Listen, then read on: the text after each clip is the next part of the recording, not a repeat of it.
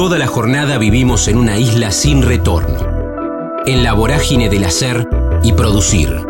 En el kilómetro cero del día tenemos más ganas de escuchar que de hablar. Ya fuimos patrios oyendo el himno. Ahora, animate a cruzar la frontera. Carlos Ventura, Charlie, arquero y básquet, una cámara colgada en el pecho, mención en WordPress, El Soldado Argentino, Casa Blanca, Tango y Orco, Remera de Platini. Estamos en la frontera, aquí en el aire de Radio Universidad, en AM 1390, hacia la provincia de Buenos Aires. También estamos hacia todo el mundo a través de la web, en el www.radiouniversidad.unlp.edu.ar, porque sentimos la radio. Quiero saludarlo a Charlie Ventura para que charlemos un poco de su recorrido. Me pareció muy interesante el otro día escuchando también una, una charla, porque no era, no era formato de entrevista entre Alejandro Vapo y, y Rep, y hay una definición de rep que es buenísima, que cuando le consultan qué hace, dice, yo dibujo, y me gustaría preguntarle a Charlie, ¿qué hace? Charlie, ¿vos qué haces en, en tu vida? Hola Damián, ¿cómo te va? Buenas tardes a todos. Eh, bueno, eh, mi vida arrancó con una visión para ser médico, Hmm. este, me quedaron pocas materias para, para recibirme de médico, pero bueno, eh, mi amor fue por otro camino y fue el, el- la tarea de ser reportero gráfico. He viajado por todo el mundo, he sido corresponsal de guerra, he cubierto mundiales, copas sudamericanas, todo lo que te puedas imaginar. Y Ah. bueno, este, hoy termino siendo director de fotografía del grupo Crónica. Qué bueno, qué bueno. Ahora vamos a meternos ahí porque Crónica tiene mucho que ver con tu vida laboral, pero también sentimental, con tu historia y la de tu familia, ¿no? La de tu viejo, la de tu abuelo, la de tu hermano. No es que es Claro. un medio, no es, no es un medio más, es una es un lugar que ustedes eligieron, pero que también el lugar los eligió a ustedes. Claro, eh, Crónica ante todo es, es mi casa. Crónica es la que me enseñó a hacer todo lo que pude eh, hacer a través de, mi camino por la vida. Eh, fuimos tres generaciones. Mi, padre y mi tío Alberto eh, fueron fundadores de Crónica. Después seguimos mi hermano Luis y yo. Y bueno, después mi, los hijos de Luis, o sea, mis sobrinos. Uno de mis sobrinos es mi mano derecha en lo que es el tema del, del, del, del departamento del cual soy cabeza de grupo.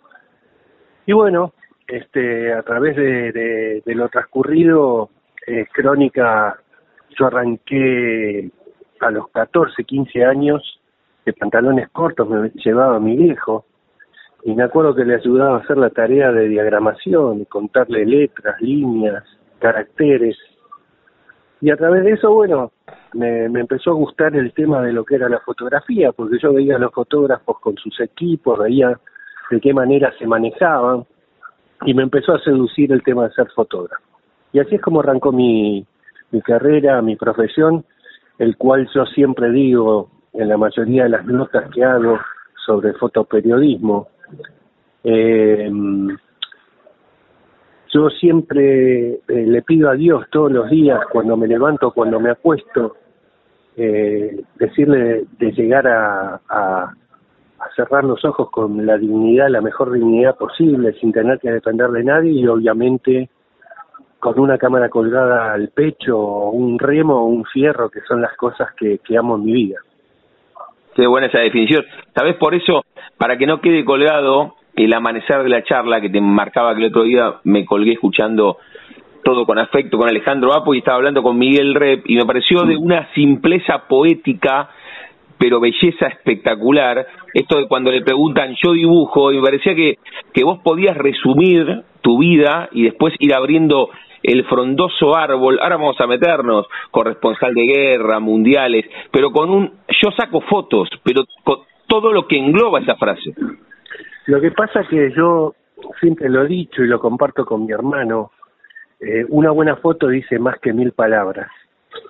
O sea, vos en una foto tenés que graficar y eh, tratar de, poner eh, el mejor énfasis posible para que la gente a través de la imagen pueda eh, sacar sus propias conclusiones.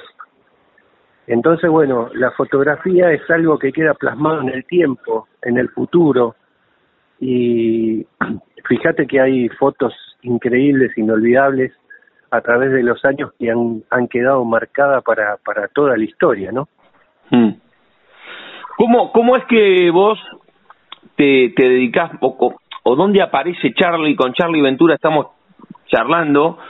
Eh, vamos a intentar en un ratito de radio que nos cuente tu experiencia con una cámara colgada al pecho, lo que él recién decía, pero tiene mundiales, tiene eh, guerras encima. ¿Dónde encontrás, haciendo la retrospectiva, justamente la primera fotografía mental, Charlie, que te asocia a esto que vos amás, que es sacar o captar imágenes con el lente mientras estaba medicina? Pero cuando tenías dos o tres años que había una cámara de juguete en tu casa, ¿cómo es que te iniciaste en este mundo? Más allá de la historia de Crónica, vos puntualmente. Mira, eh, yo me acuerdo que ya eh, concurría Crónica, era era un pibito de 14, 15, 16 años. Eh, por sobre todas las cosas, eh, los tiempos han cambiado. El, el respeto que se le tenía a esos a esos monstruos de la fotografía eh, del diario, por ejemplo.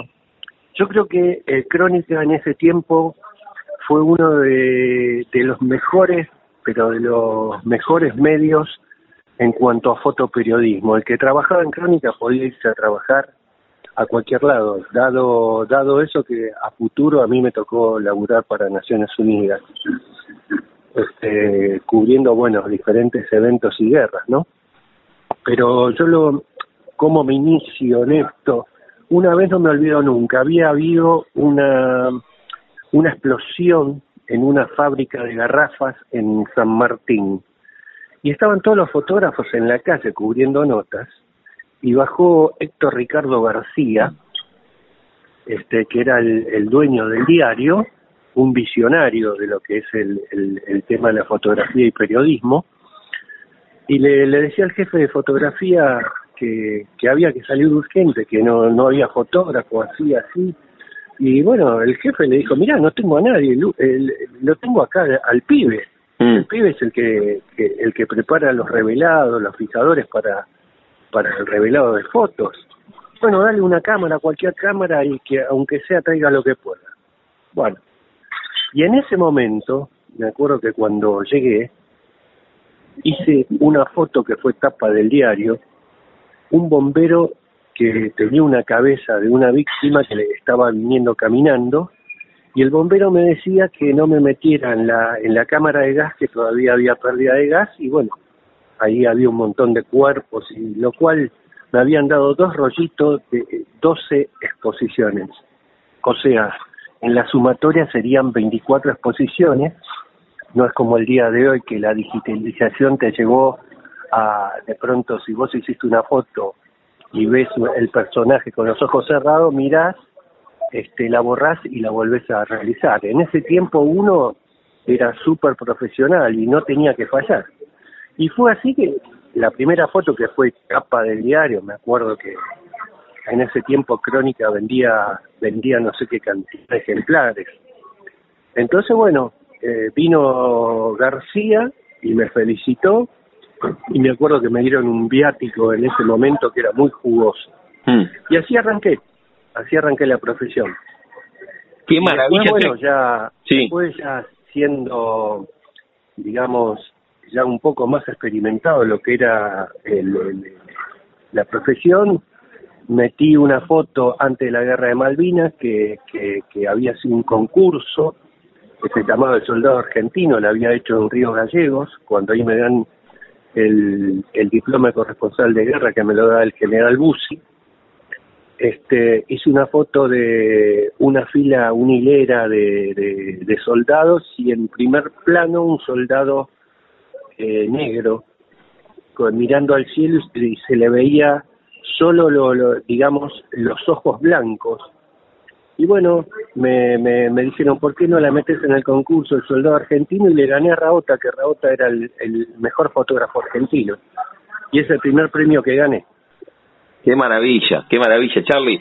Con Charlie Ventura estamos charlando de su recorrido con su cámara, captando imágenes eternas. ¿Sabes qué me parece muy atractivo esto? Ahora quiero, por supuesto, que nos cuente, porque ustedes son muy futboleros, pero todo lo que pasa como corresponsal de guerra. ¿Cómo, es, cómo es esa vivencia y cómo fue la primera que te tocó cubrir, Charlie? Porque es diferente ir a un mundial donde te encontrás con las delegaciones, con los hinchas y las caras pintadas, no sé, con el pájaro colombiano, hay una guerra. Más allá de que tu primera fotografía, recién lo contaste, cuando bajó Héctor Ricardo García, tiene que ver con una explosión y una foto de un bombero, o sea, tu, tu iniciación tiene más que ver con crisis que con, con alegría futbolera. Pero ¿cómo fue y, y, cómo es la experiencia en guerras?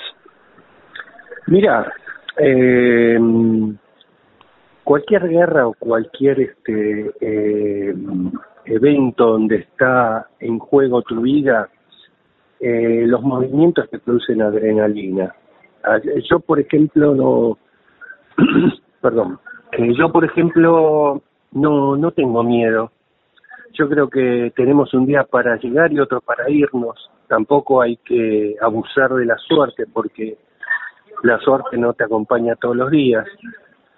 Eh, pero bueno, son situaciones que vos haces la misma adrenalina te lleva a ser cada vez eh, eh, una topadora, eh, seguir adelante sin sin fijarte lo que te puede llegar a pasar y digamos el, el miedo es el que te marca el límite. Y vos sabés que los límites a mí me eh, se me marcaban en mi persona cuando a la noche llegaba que podía tratar de dormir y ahí empezaba a evaluar todo lo que había hecho durante el día y ahí realmente te entra el miedo.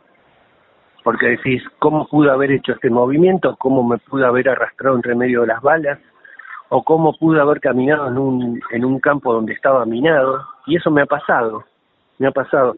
De hecho, tengo una fotografía, una mención en el WordPress Foto, el WordPress es el campeonato mundial de la fotografía que se hace todos los años, y la mandé, y es una, una fotografía que hice en Kuwait cuando Saddam Hussein había tomado los Emiratos Kuwaitíes bueno, realmente te encontrás con situaciones en las que decís, eh, bueno, esta foto voy a tratar de hacerla, pero de pronto ves un personaje que está mutilado, tirado, y lo, lo primero que atinás a hacer es ayudar.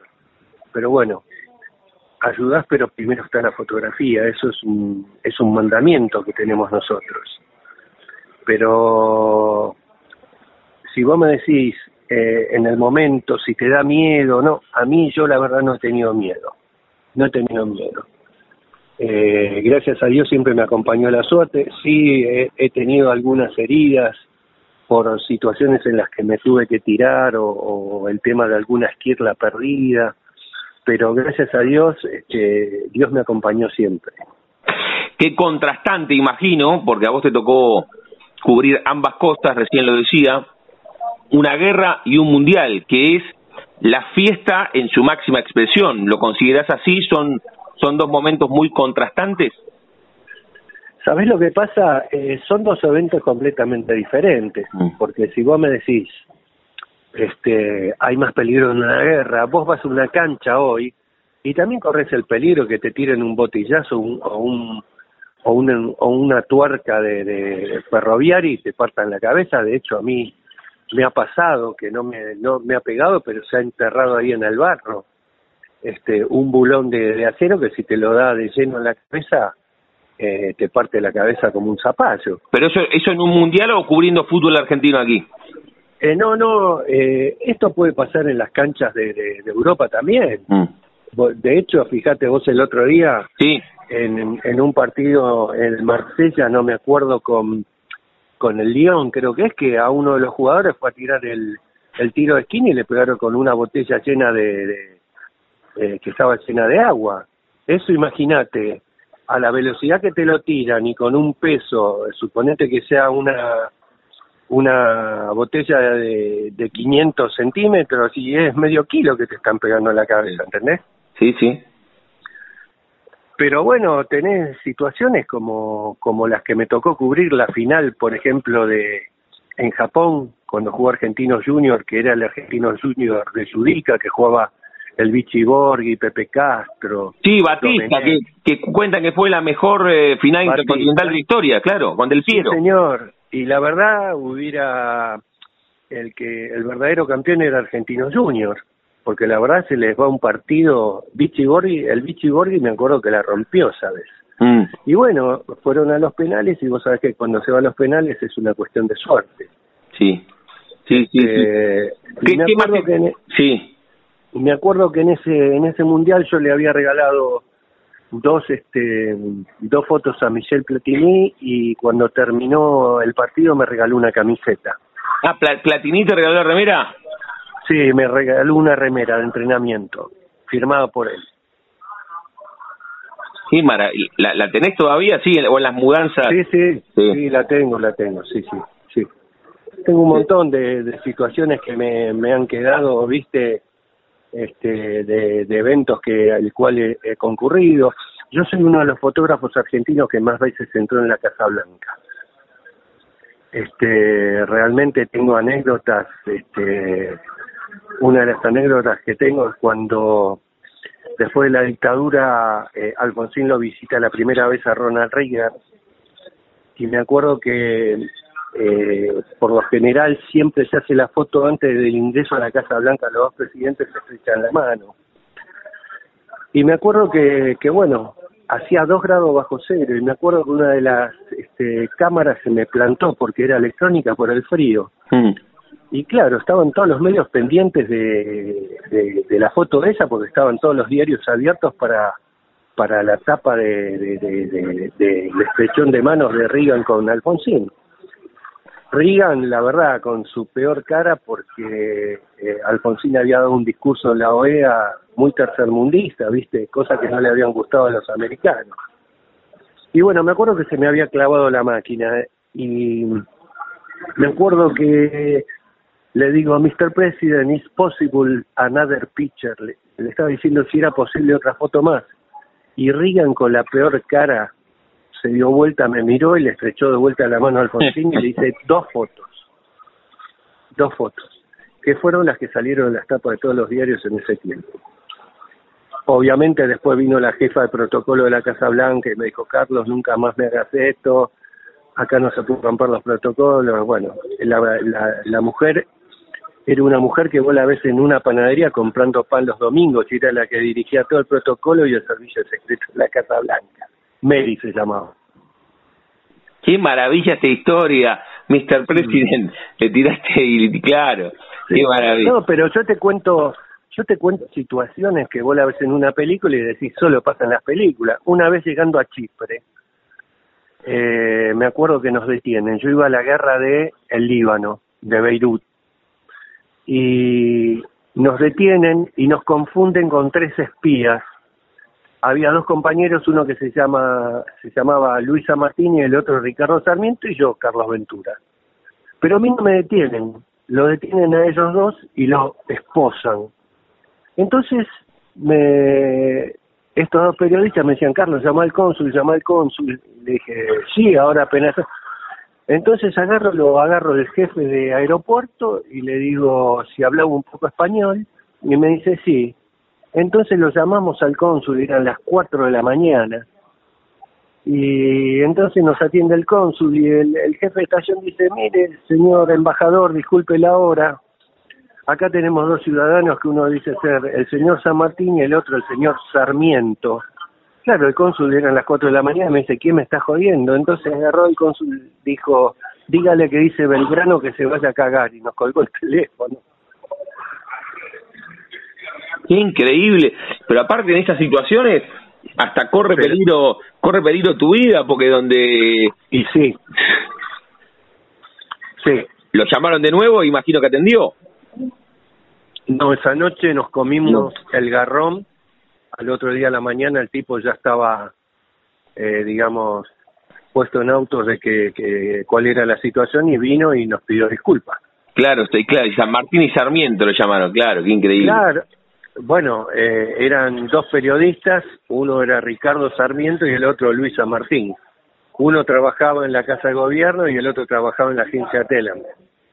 Qué fantástico. Pero bueno, son situaciones que, que pasan que vos decís, no, esto pasa en las películas, no en la vida real. ¿Cuántos tenés anotados si, si tuvieses acá como, como en el colegio, viste ese globo terráqueo? ¿Cuántos países, Charlie, conoces? ¿Los tenés cuantificados? continente americano todo, este, América del Norte, América Central y América del Sur, todo conozco. Europa casi todo. Este, África conozco algo y Asia conozco bastante. Qué maravilla, qué maravilla. ¿Y, y, y, medicina dónde quedó? ¿Te, ¿Te tomó la fotografía y esa pasión no te permitió nunca más salir? ¿Cuántas materias te faltaron? ¿Y qué pasó con tu contexto, familiares, amigos, eh, cuando eh, Me quedaron ocho materias, ocho materias. A mi hermano le habían quedado cinco de ingeniería electrónico. Sí, sí. Lo que pasa es que, a ver, lo sentamos al viejo y le dijimos, papá, esto es lo que nos gusta. Esto es lo que nos gusta.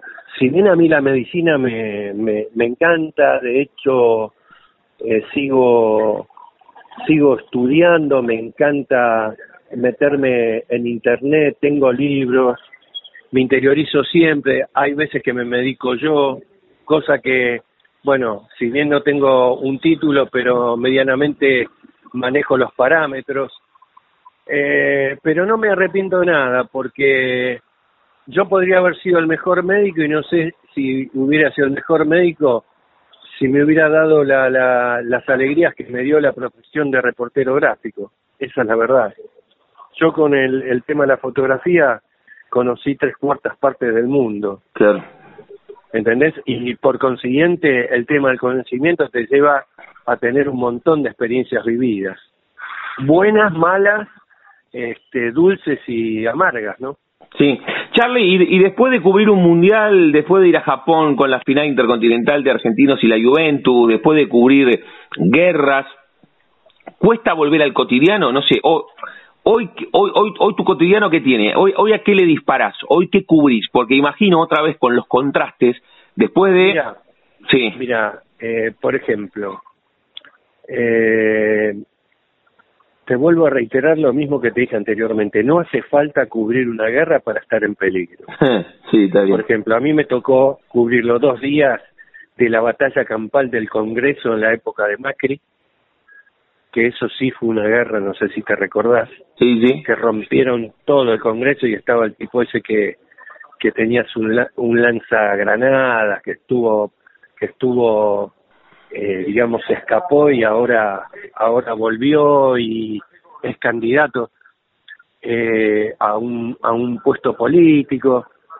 Las situaciones de, de peligro la corre siempre, en una cancha, en la calle. Con Pero no lo, no, lo decía, no, lo, no lo decía por el peligro, lo decía por, por la propia adrenalina profesional de encontrar esa gran foto que tal vez en un... la, gran foto puede ser en un partido de bochas.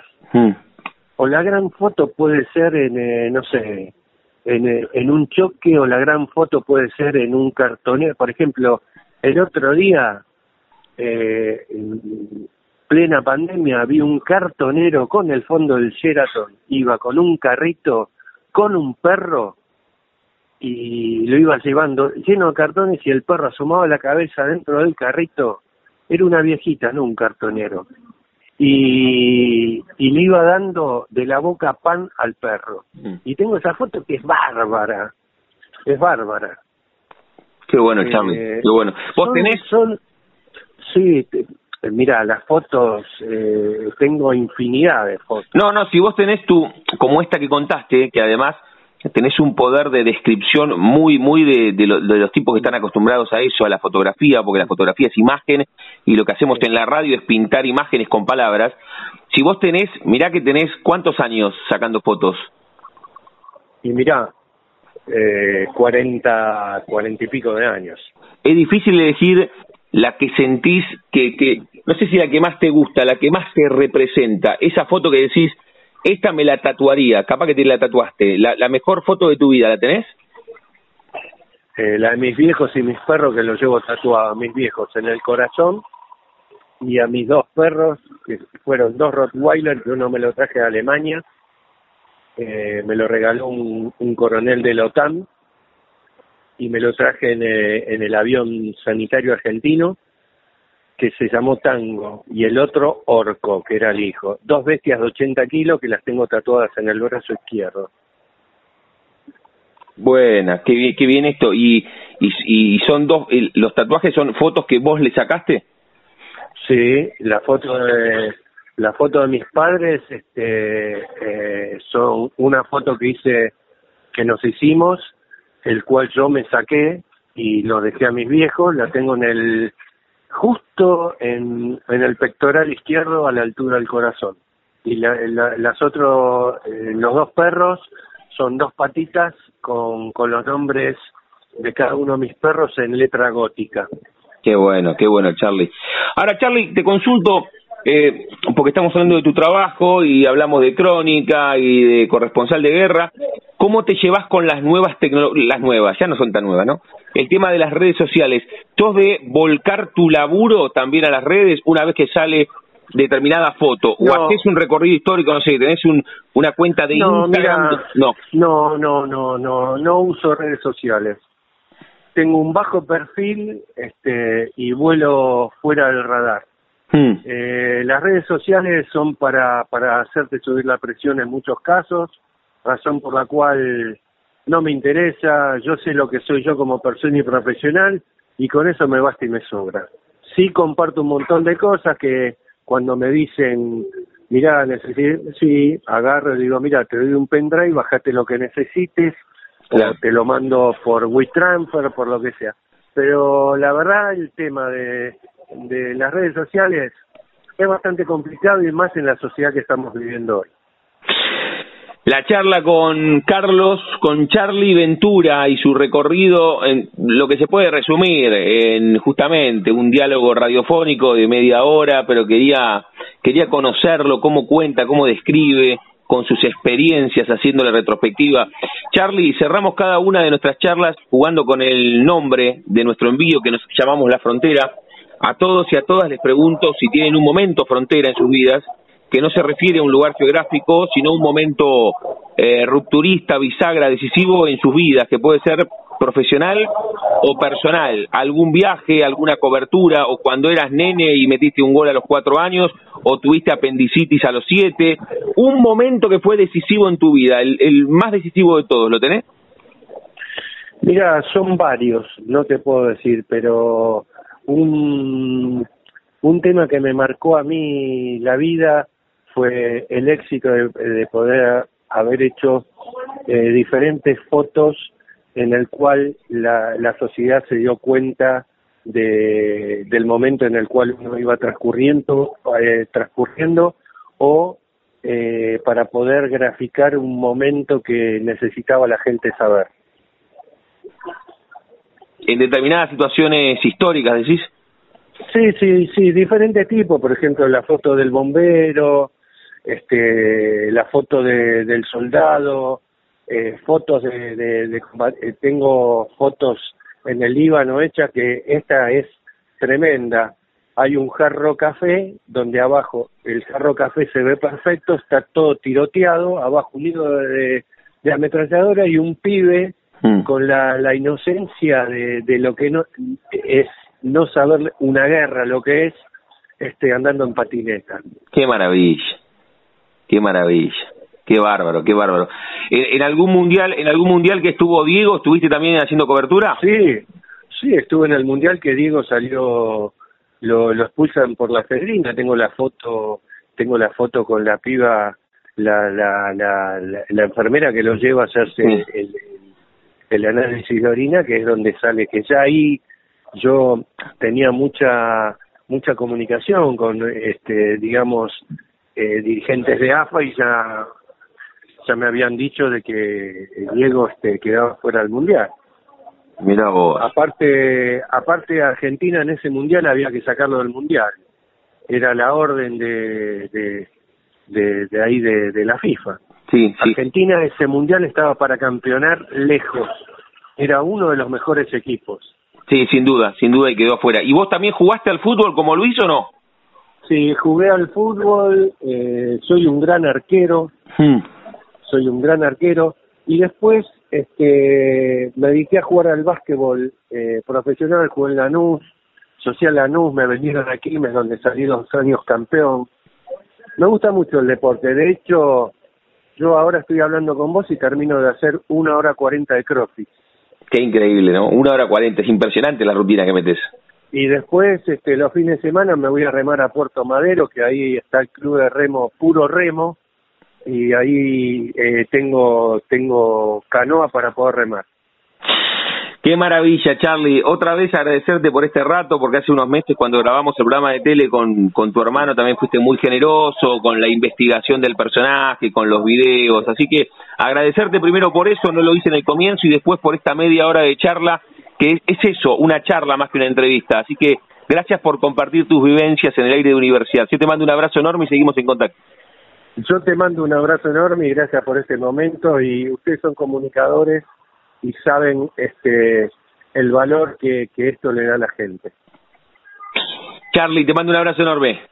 Otro grande para vos. Chau. Elaboración de pastas frescas y pizzas para hornear, El Banquete. Somos un clásico en la ciudad desde hace 15 años. Hacenos tu pedido al 221-554-2004. Encontranos también en Instagram, El Banquete. Especialistas elaborando pizzas y pastas. La frontera. Steven Goldscore. Escribir, pasión, música, grito en el suburbio, clones en Berlín, dinastía. Estamos en la frontera, aquí en el aire de Radio Universidad, en AM 1390, hacia la provincia de Buenos Aires. También estamos hacia todo el mundo a través de la web, en el www.radiouniversidad.unlp.edu.ar, porque sentimos la radio. Quiero saludarlo Steven Goldscore.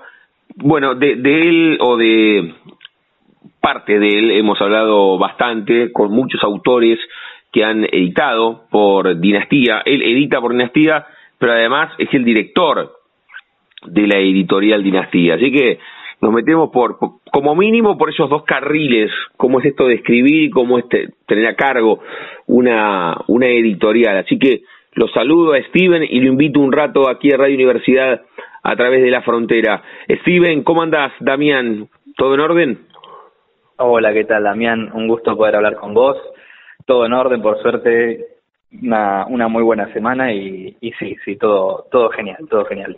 Bueno, ¿cómo, ¿cómo, viene cuando, cuando hablo con los autores, con los, con los actores? También les, les pregunto cómo fueron, y en cada rubro, cada uno tiene también su, su propia mirada, por supuesto, dentro de cada rubro, cómo fueron estos años de, de pandemia para, para los libros, para los autores, cómo te fue a vos. Si querés, primero comenzamos por cómo le fue a Dinastía y cómo te fue a vos puntualmente con la la actividad de sentarte delante de una compu y escribir. Claro. Bueno, son, son dos puntos eh, por ahí un poco distintos sobre lo que es mi escritura y mi trabajo como, como editor en la editorial.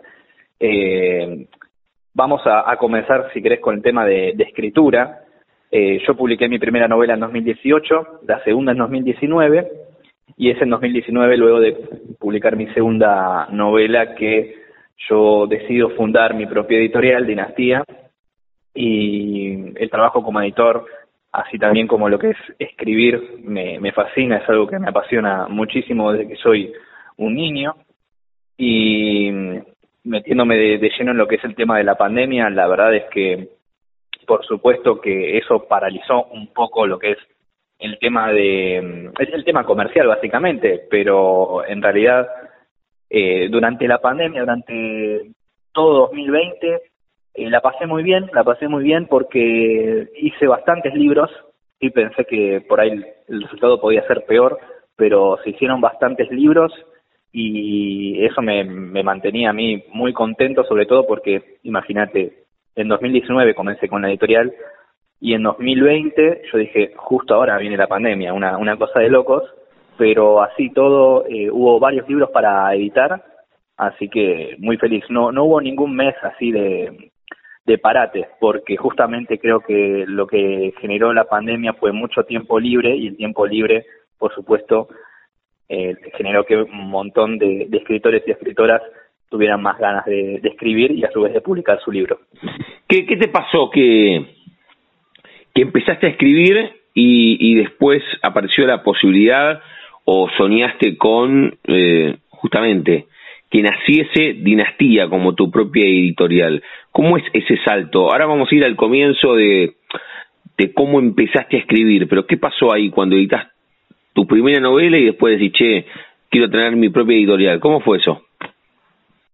Bueno, en realidad el sueño de tanto de escritor como de la editorial viene desde hace muchísimos años. Me siento escritor desde los ocho años, desde el primer día que mi papá me compró una impresora, creo que tenía ocho años aproximadamente. Eh, de todo lo que venía escribiendo, la primera vez que lo imprimí dije, bueno, cuando sea más grande quiero publicar mi libro y luego lo materialicé. Y el tema de la editorial, por supuesto, surgió por ahí años más tarde, pero también desde que soy muy joven yo soñaba con, con todo todo esto que es tan lindo, ¿no? De, poder cumplir el sueño, porque publicar un libro es un sueño, es, un sueño hecho realidad. Y está bueno que en la vida uno pueda cumplir sus propios sueños, pero también ser parte de los sueños de otras personas es algo maravilloso y poder tener esa posibilidad a mí eh, siempre, siempre es algo que, que me encantó poder hacerlo y en el momento que yo publico mi segunda novela digo, bueno, es, tiempo de dar el salto, pero en realidad hace muchísimos años que ya tenía la idea pensada. Ahora vamos a meternos en, en Dinastía, cómo es el proceso de editar, pero lo contaste sin que te lo sin que te lo consultase, está bueno porque a mí siempre me parece muy atractivo contar cómo se da ese comienzo con las actividades que nos apasionan o que marcan un poco nuestros días y a través de nuestros días, semanas, meses, años y vida, cómo, cómo se dio que se dio esto de escribir en tu caso. A los, a los ocho apareció la primera impresora en tu casa y, y ahí dijiste, cuando sea grande quiero tener mi propio libro o previamente en el colegio cuando aprendiste a leer y la maestra dijo, eh, no sé, hay que, hay que hacer un auto o hay que hacer un retrato propio y, te diste cuenta que, lo hacías bien. ¿Dónde, ¿Dónde está la primera fotografía que, que te linkea con la escritura? Claro, la idea del libro surge a los ocho años cuando mi viejo trae ese aparato blanco, esa impresora, y yo digo, voy a publicar mi libro, pero previo a eso, tal como vos decís, eh, si en el colegio siempre me gustó mucho eh, la materia ¿no? de lengua y literatura, y me fascinaba cuando la maestra nos daba vía libre y nos decía, bueno, hoy escriban una historia, narren una historia, y me fascinaba, me fascinaba la idea de crear. En principio con las películas, yo me, o sea, estaba encantado con, con todo lo que es eh, el cine, eh, las películas en la televisión, y en base a eso me inspiraba para crear luego eh, historias, ¿sí? Eh, de hecho, con la música también, la música me inspiraba a, escribir.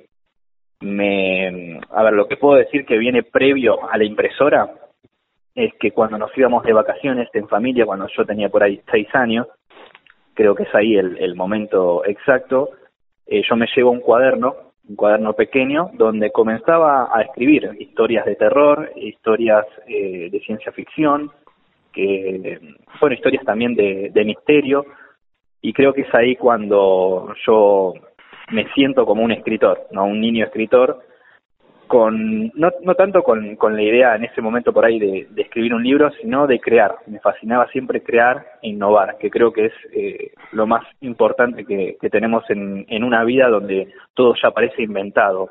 Innovar es algo importante, interesante y sobre todo necesario.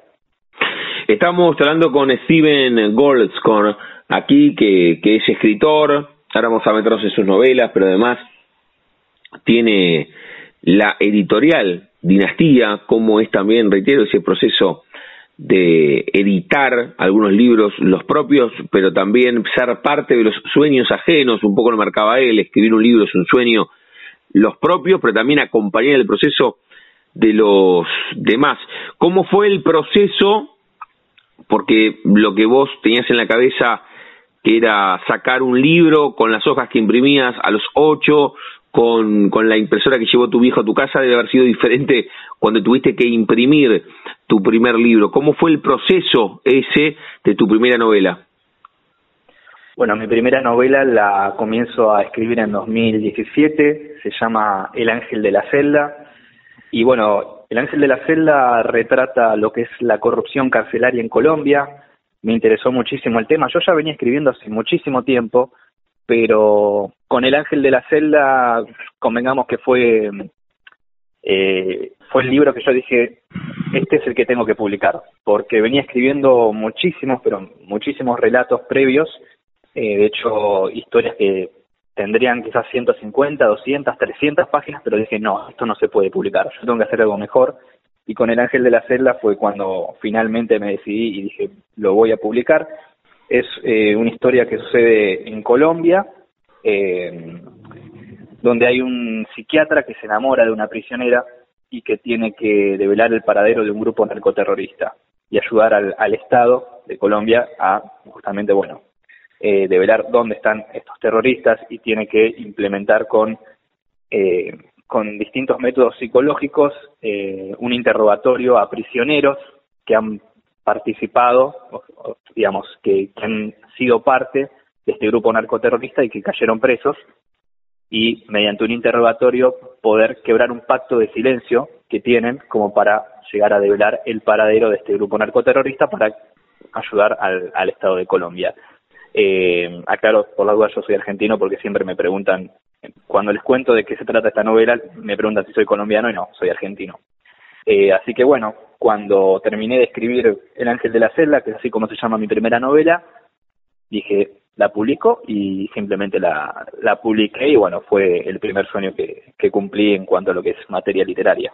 ¿Y qué volvió Steven con esa primera novela? Porque hay un proceso muy propio que es sentarse delante de la compu, después el proceso también de editarlo y ahora otra cosa es cuando te te llegan los libros y lo empiezan a leer personas que no son vos y empiezan las, las demás interpretaciones. ¿Qué, qué, te volvía de lo que vos escribías o lo que escribiste en El Ángel de la Celda? En cuanto a lo que es eh, las opiniones de, de, las personas que lo claro. en Ángel de la Celda. Sí, claro. Afortunadamente a, a prácticamente todos los chicos y chicas que, leyeron mi libro les gustó mucho, les, encantó la historia, así que eso me, dejó muy contento. Eh, me daban opiniones de, cosas que se esperaban, de, que ellos al final a veces me decían, uy, en el final yo me imaginaba esto, en el final me imaginaba lo otro. Eh, está todo el tema de, de los personajes, ¿no? De lo que genera un personaje, de, de lo que te hace acordar, un tal personaje me hizo acordar a, tal otro, eh, y todo lo que es el vínculo de la ficción con la realidad, porque este, este libro, mi primera novela, eh, es ficción. Y está bueno también eh, que, que todo lo que forma parte de la ficción después uno lo asemeja con la, con la realidad, lo, lo compara con la realidad y toda la ficción está llena de realidad, así que eso también, ¿no? todas las cosas que me iban diciendo todos los chicos y chicas que, que lo leían, eh, todo lo que pensaban, todo lo que imaginaban en base al libro y para mí lo más importante, la reflexión, y la reflexión final, el mensaje que tiene el libro, ¿no? El, mensaje que intenta dar o el mensaje que interpreta la gente, porque hay, veces que uno intentó dar un mensaje y las hay otras personas que interpretaron el, el mensaje de una manera totalmente distinta. ¿Y qué te pasó que, que, tal vez ahora les pasa lo mismo a los escritores que editan por dinastía, por tu editorial, cuando ese montón de hojas en blanco y de caracteres que estaban adentro de tu computadora se convirtieron en un libro físico para poner en una biblioteca, para leerlo en la mesita de luz, arriba del micro. ¿Qué te pasó cuando te llegó el libro? ¿Cómo te llegó? ¿Te llegaron las cajas? ¿Fuiste a la editorial? ¿Cómo fue ese, eh, el, ese momento de encontrarte con tu obra? Y es un momento de, cumplir un sueño. Eh, yo mi primera novela no, no la hice con una editorial, más allá de que justamente como yo ya sabía de, de antemano que quería fundar mi propia editorial antes de publicar mi primera novela, yo había contactado un montón de editoriales eh, y estuve viendo también cómo trabajan, eh, un poco para, para chusmear, ¿no? Sinceramente, y otro poco porque también estaba la posibilidad de hacerlo con una editorial, pero simplemente llegué a la conclusión de que por ahí lo mejor era hacerlo de manera autopublicada. Y en cuanto a lo que me decías de, de qué sentí cuando me llegaron las cajas con, con mi libro, como te dije, es un, es un sueño hecho realidad. Eh, materializar lo que uno venía proyectando durante tantos años también es, eh, es para mí, para, para decirlo de alguna manera, es eh, entender que, que hay esperanza en todo lo que uno sueña y que uno se la tiene que jugar por lo que quiere, no por lo que desea y que está bueno animarse. Si no damos el primer paso, nunca vamos a lograr nada, así que simplemente es una cuestión de, de animarse a soñar y todo ese proyecto que uno tiene, de hacerlo, comenzar, dar ese primer paso, como decía anteriormente, y vos antes me preguntabas un poco de lo que es eh, la opinión, la opinión de los demás siempre va a haber alguien que le va a encantar tu libro y siempre va a haber una persona que por ahí no le guste, porque, a ver, pasa con la música, pasa con la actuación, pasa con los libros, pasa con absolutamente todo, porque todos tenemos gustos distintos. Entonces, por ahí no hay que hacer tanto hincapié en qué van a opinar los demás, sino que uno esté contento con, con el sueño realizado y yo la verdad que quedé muy feliz.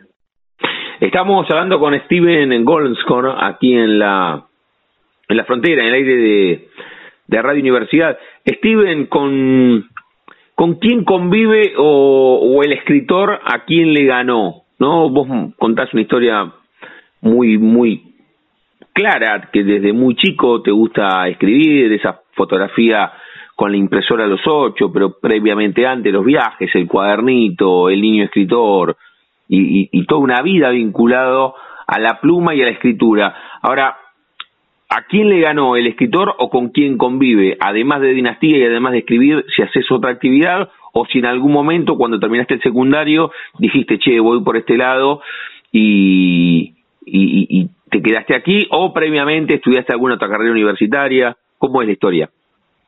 Yo me recibí de periodista deportivo en el año 2013.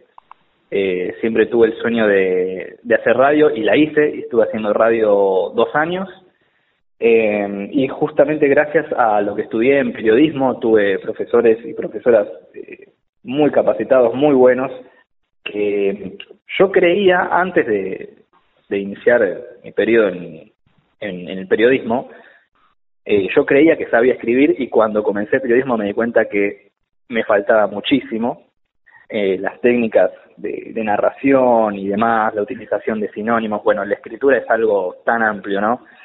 y gracias a, a, varios profesores, yo diría, hay, hay una profesora en particular, eh, o dos profesoras en particular que me marcaron, viste que siempre hay un, docente, un, un, profesor que te marca, eh, y que me ayudaron mucho a crecer en lo que es eh, la escritura. No sé si con eso estoy respondiendo a tu pregunta de, a, de quién, a quién le ganó el escritor o cómo es eso, pero creo que me transformé en escritor en la facultad, eh, en, en periodismo, y cuando me, cuando me recibí de periodista yo dije, bueno, ahora el, el paso siguiente tiene que ser eh, publicar un libro y de esa manera se dio. Bien, se dio de esa, de, de, de, de esa forma. Y, y, hoy el escritor y, y quien tiene a cargo Dinastía convive con otra persona o exclusivamente te dedicas a esas dos tareas? Eh, cómo convivo literalmente, vivo en mi... En mi no, no, no, no. Oh, pero, no, digo de, de, de, de, convivir si haces, haces esto de, de tener dinastía y, y, ser escritor o además tenés otras actividades que conviven y, y, y, nutren a la actividad que, que estamos charlando. Sí, sí eh, como fundador y, y director de, de, Dinastía Editorial, yo convivo gracias a, a lo que es mi editorial, eh, es lo que me, es el, el trabajo que, que me alimenta en todo sentido y, y no, no no tengo no tengo otra actividad es decir también eh, por ejemplo me gusta cantar y canto pero no, no es una actividad o por ejemplo Si te referís a actividad... Eh, claro, a eso. Sí. Sí, sí, con, estoy con Dinastía Full. Con Dinastía Editorial estoy, como te dije, desde el año 2019 trabajando.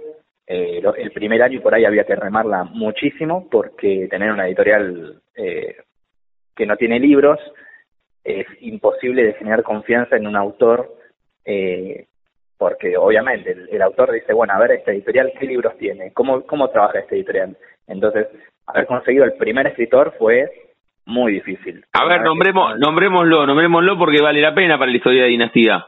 El primer eh, autor que publicó con Dinastía se llama Lautaro Uriel Cardona, que publicó un libro espectacular eh, que, es de, que es de fantasía y ciencia ficción.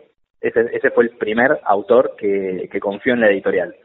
Este, así que igual estoy agradecido a todos los autores y autoras de, la editorial, pero este fue el primero. Y, y sí, convivo con, con lo que es eh, la editorial, también canto, me encanta la música, así que me dedico a cantar, pero digamos que, como dije anteriormente, lo que me alimenta en todo sentido es la editorial.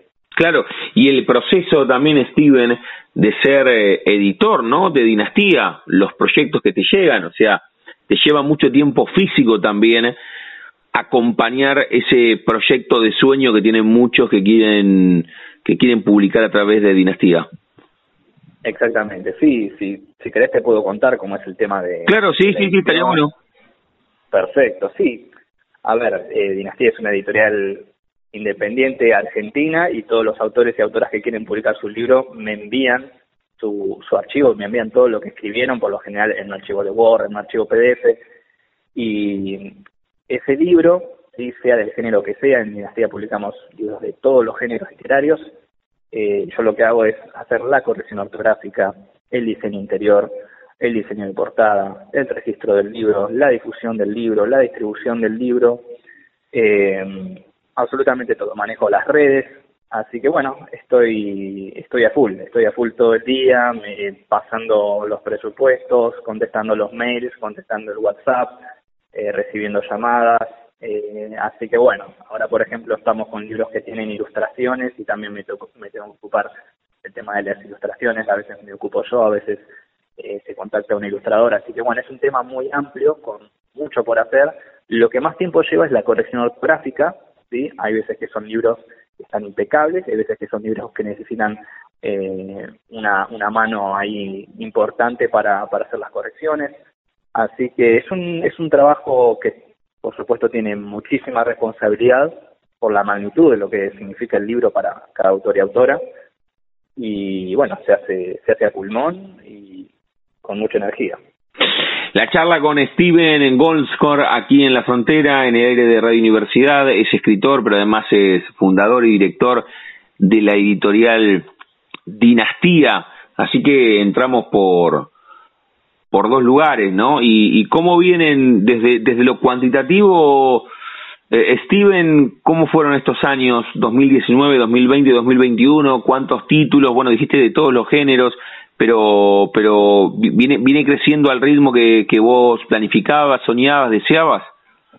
Sí, sí, sí, sí, viene bastante bien. Eh, si, si los cálculos no me fallan, son ya más de 80 libros en total, son más de 80 títulos que, que hicimos y la verdad que eh, encantado, sí, porque yo estoy estoy cumpliendo un sueño. Para mí, eh, ser dueño de una editorial es, es haber cumplido un sueño y cada libro que, que se publica es para mí es un sueño realizado. Eh, hay personas que después de publicar su libro me dijeron que era el día o el día más importante de su vida o el día más feliz de su vida, así que imagínate cómo, cómo puedo quedar yo después de que me digan eso.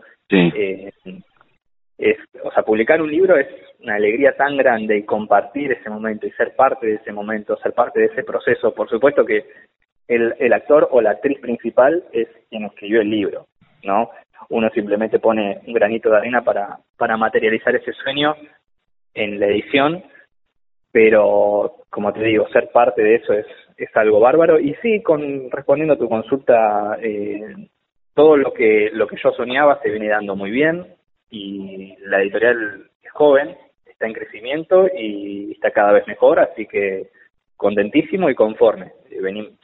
vengo trabajando muy bien, con muchos autores y autoras, principalmente de Argentina, pero también hay de otras nacionalidades. Eh, y está bueno aventurar, aventurar mucho porque cuando te tocan tantos géneros, tocan novelas de terror, novelas de romance, eh, y, además lo, lo, más lindo que puedo decir de esto es que eh, el trabajo de, estar con una editorial es leer, y al leer uno aprende, entonces uno no solamente está trabajando, cumpliendo sueños, sino que uno también está aprendiendo, y eso es algo, es un factor eh, primordial y es un factor que, que me pone también muy feliz. Antes de hacerte la pregunta final, Steven, eh, ¿cómo, cómo fue sacar tus novelas por tu editorial? Eh? eh Grito en el suburbio y, Clones de Berlín. Claro, yo tengo, es así, yo tengo tres novelas. La primera es El Ángel de la Celda. la segunda es Clones de Berlín, que con Clones de Berlín yo ahí fue cuando, esa fue en 2019, y yo dije, bueno, le voy a poner mi propio sello editorial y a partir de acá comienza la aventura de Dinastía. Es decir, que yo te había nombrado el, libro de Lautaro Uriel Cardona como si fuera el primero. Se supone que el primero hubiera sido mi libro, Planes de Berlín, pero bueno, ese, fue como, digamos, el puntapié inicial. Eh, después eh, hay otro libro más que publiqué que se llama Grito en el suburbio, pero ese no es en físico, es en digital, por eso hago la, aclaración, ¿no? Eh, que es un libro más corto y que está en digital. No sé si cómo sería la, la pregunta, a ver si, si puedo responder de manera más amplia. No, no, no, ¿cómo, cómo fue también? ¿Qué, qué, sentís con, con los dos libros que, que siguieron a El Ángel de la Celda? Eso apuntaba eh, con, con estos dos libros que también salieron por, por Dinastía. Claro, sí, Clones de Berlín, bueno, es un... ¿Querés que te, que te cuente un poquito? Dale, dale. spoiler, pero te, te cuento un poco de qué va Clones de Berlín. Eh, a mí siempre me, interesó mucho lo que es eh, la época de la posguerra y Clones de Berlín, bueno, trata de dos hermanos gemelos que quedan justamente separados por el muro de Berlín y hay una cuestión de ideología ahí, ¿no? Eh, veinte años más tarde estos hermanos gemelos se vuelven a reencontrar, así que me, me parecía una, una idea brillante eh, de tratar todo lo que es, es decir, vincular todo lo que es el tema de la posguerra, eh, de, de todo lo que sucedió en la época del muro de Berlín, porque hay, hay tanto para hablar eh, que dije, bueno, voy a hacer mi, mi propia novela. No te quiero contar mucho más porque si no... No, claro, no. Es, ah, una barbaridad, pero me parecía que había tanto para hablar y, y tanto por hacer en, en, en esa novela que dije, bueno, vamos, vamos a comenzar a, escribirla. Y Grito en el Suburbio ya es, eh, es una historia de misterio y ya con, un tinte más paranormal.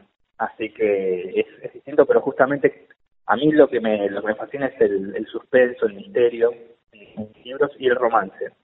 Así que siempre en, en cada libro que, que lean de mi autoría va a haber principalmente misterio, va a haber romance y sobre todo mucho drama mucho mucho drama. No sé por qué, hasta, hasta el día de hoy no sé por qué, pero me, me gusta demasiado hacer el hacer hacer drama por por muchas cosas, así que bueno, van a van a encontrar eh, siempre en, en cada obra literaria que he escrito eh, por sobre todas las cosas eh, misterio, creo que está bueno, ¿no? El, el suspenso me, encanta en todos los ámbitos, en lo que es el cine, en las novelas, eh, el misterio me, me, me fascina.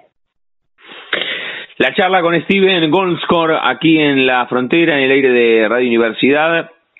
Steven, cerramos cada una de las charlas jugando con el nombre de nuestro envío. A todos y a todas les pregunto si tienen un momento frontera en sus vidas que no se refiere a un lugar geográfico, sino un momento rupturista, bisagra, decisivo en la vida. Sé que a veces es difícil elegir uno solo. Vos fuiste contando algunos, la impresora que llegó a tu casa a los ocho, haber editado tu primera novela, el nacimiento de dinastía, algún viaje que no tiene que ver con la escritura, algo más personal, no sé, eh, ¿podés elegir un momento frontera decisivo, clave en tu vida?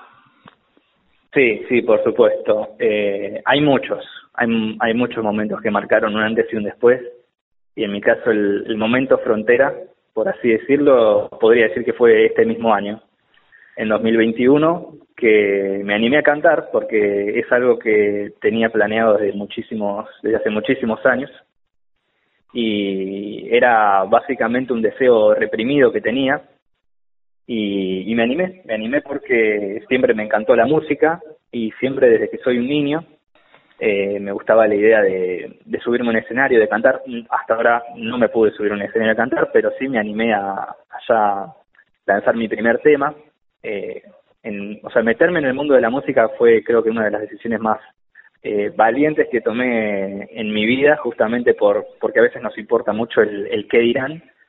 Y creo que el, donde hay que hacer foco en realidad es en el hecho de, de ser uno mismo, de cumplir nuestros sueños. Y hace mes y medio eh, lancé mi primer tema musical, así que estoy con los libros, estoy con la música y la música me hace muy feliz, al igual que los libros, así que diría que mi momento frontera fue cuando hace mes y medio lancé mi primer tema musical. La charla con Steven Goldscore aquí en la frontera, hablamos de, de parte de su vida, le pusimos foco a su vida como escritor, como fundador y director de Editorial Dinastía y también este tramo final, también vinculado al arte, que es su, su vocación de cantar. Steven, gracias por este rato, eh, un gustazo. Muchísimas gracias a vos y que tengan una muy buena semana. Chau, chau. Saludos. Pasaporte en mano. Noctámbulos con la radio abajo de la almohada. Equilibristas entre el ayer y la ilusión de mañana. Somos La Frontera. Idea y conducción, Damián Zárate. Idea y colaboraciones, Julián Álvarez. Producción de notas, Puma Gaspari. Edición y postproducción, Juan de Vega. Idea sonora, voz y edición, Diego Carrera. Voz artística, Pablo Dupuy.